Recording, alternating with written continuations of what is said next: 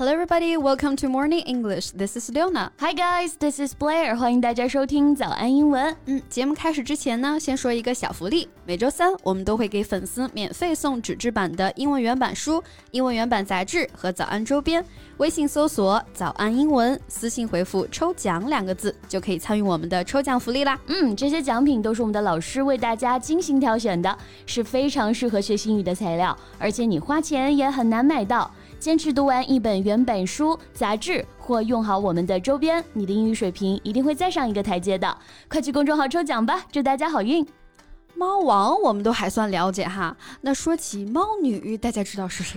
Well, I know the film Cat Women.、嗯、so hmm. is it the women who you mentioned?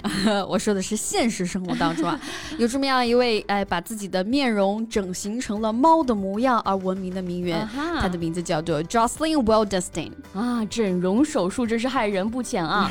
The plastic surgery has been developed for more than a hundred years, -hmm. and many people have been addicted to it. 最初是作为创伤修复的整容手术呢，让很多人在追求美的道路上慢慢走向了极端。没错，这种畸形的审美态度啊，其实让他们投入了大量的金钱，那换来的反而可能是被毁了的容貌。Yeah. According to Jocelyn's friend, she spent 2 million pounds on surgeries to please her husband, who loved big cats. 这为爱整容就更傻了，这是从里到外都没了自己啊！那。老公留住了吗？你觉得呢？So when she started to lift her eyes, firstly, her husband was really surprised. But as she has undergone so many plastic surgeries, her husband just felt she's so weird. 唉，虚荣心让她失去了原本那么自然的美啊。Her vanity has cost her the natural beauty. 那其实因为整容而引发的悲剧也不在少数了。没错，有的甚至是付出了生命的代价。 So today, let's talk about this cat woman. All right，那我们今天的所有内容都给大家整理好了文字版的笔记，欢迎大家到微信搜索“早安英文”，私信回复“笔记”两个字来领取我们的文字版笔记。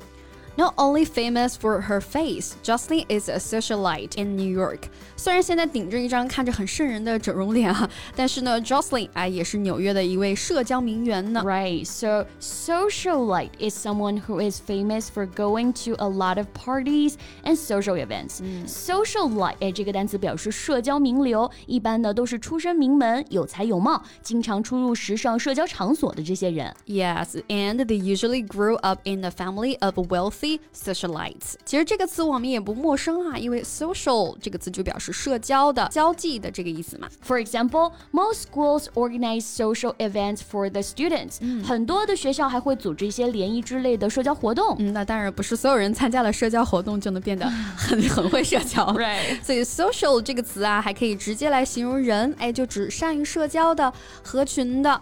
I'm shy, but my best friend is very social。那看来你没啥机会进入上流。流社会了。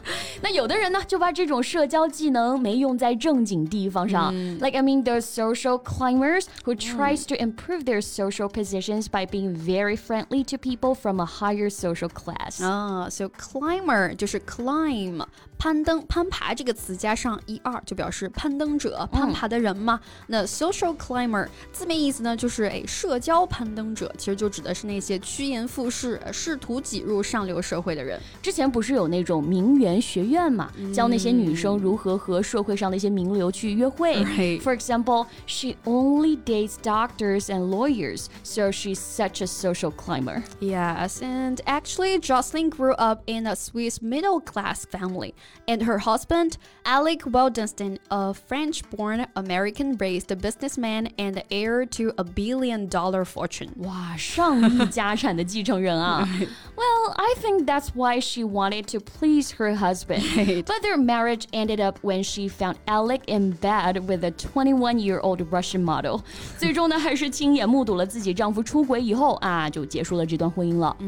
and the divorce was messy and dragged out for two years.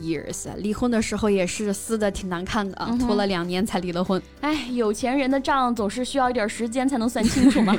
那这里的 drag out，哎，其实就是拖延的意思。嗯，it means to cause an event to continue for more time than is necessary or convenient. 啊，说到拖延，我就最怕开会的时候。Right. 我再讲两句。so I really don't want to drag this meeting out too long. 嗯，那临到离婚，Alex said there were rumors Jocelyn had worked as a prostitute。她的老公还在杂志采访的时候散播啊，她曾经做过妓女的一个传言。啊，这自己出轨了也要拉对方下水啊，败坏对方的名声，不是啥好人啊。Yes, he doesn't have to drag her name to the mud. 以他的身份地位，真的没必要这么做、啊。That's right. So drag someone's name to mud，把别人的名字拽到泥里边啊，就可以理解为败坏别人的名声，给别人泼脏水这个意思。没错，那 mud 还可以替换成 mire，哎，也表示泥、泥潭的意思。那除了拽别人的名字，in English here's a phrase: drag your heels or drag your feet。 想想拽着你的脚后跟儿或者你的脚，是不是有一种束手束脚的感觉呢？Right, so it means to do something slowly because you do not want to do it，、嗯、就是不情不愿啊，拖拖拉拉、磨磨蹭蹭这种感觉。啊、那你要再磨蹭，肯定要被你妈念了。对，We can't be late, so quit dragging your feet and get in the car。哎，又是一个可以用来形容拖延症的词组了啊。没错。For example, I have been dragging my feet about washing dishes 那谁磨蹭啊，拖谁的腿，中间就用谁对应的一个形容词物 主代词就可以了。嗯，那说到这两个人啊，他们拖了两年的婚姻，最终呢也尘埃落定了。Jocelyn 呢，他也获得了天价的补偿金。However, in 2018, she filed for bankruptcy. 那这些钱呢，最终也被他挥霍一空了。唉，令人唏嘘啊！嗯、在一次次的整容当中，是走向了疯狂。他现在这个扭曲的脸，似乎也象征了他的人生啊。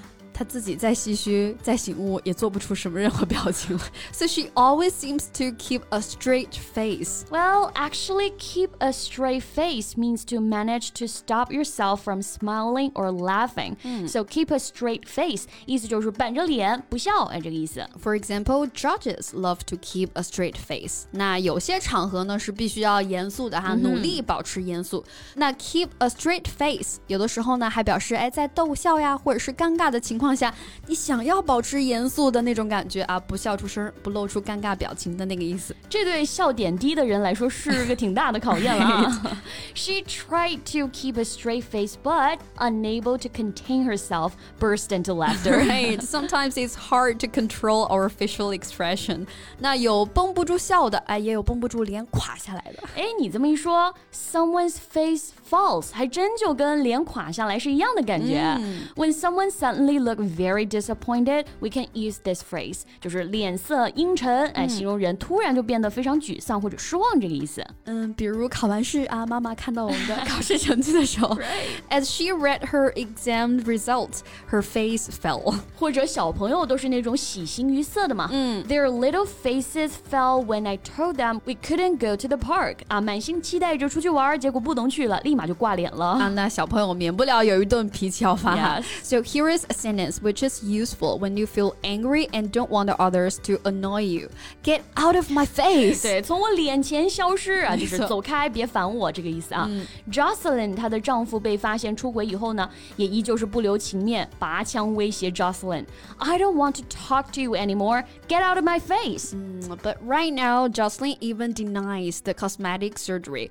Apart from losing her billions and filing for bankruptcy, she has already lost herself. That's right. 哎，还是不要将整容视为解决一切的灵丹妙药啊，也不要为了任何人去牺牲自己的健康。So that is about what we have today, and we hope you enjoying it. 那最后再提醒大家一下，节目的所有内容我们都给大家整理好了文字版的笔记，欢迎大家到微信搜索“早安英文”，私信回复“笔记”两个字来领取我们的文字版笔记。So thank you so much for listening. This is Blair. This is Leona. See you next time. Bye. This podcast is from Morning English. 学口语就来早安英文。